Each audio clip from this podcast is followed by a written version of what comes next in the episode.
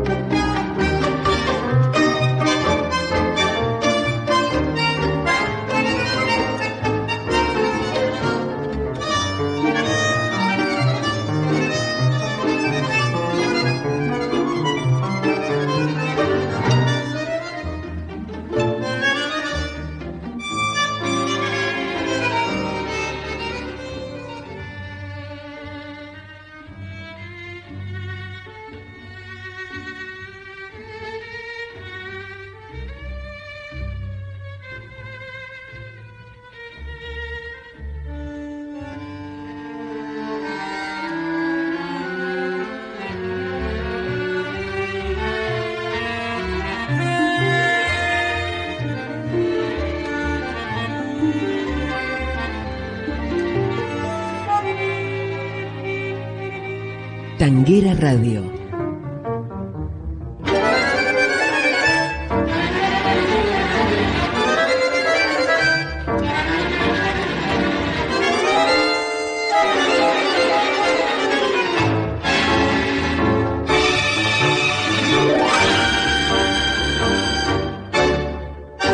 Piazzolla con la Orquesta de Cuerdas de París, 1955. Chau, París. Muchas gracias. Gracias a vos, maestro. Gracias por este 676, el club de Astor Piazzolla. Hasta aquí fue 676, el club de Astor Piazzolla. Con Julio Lagos, por Tanguera Radio. Pasión por el tango.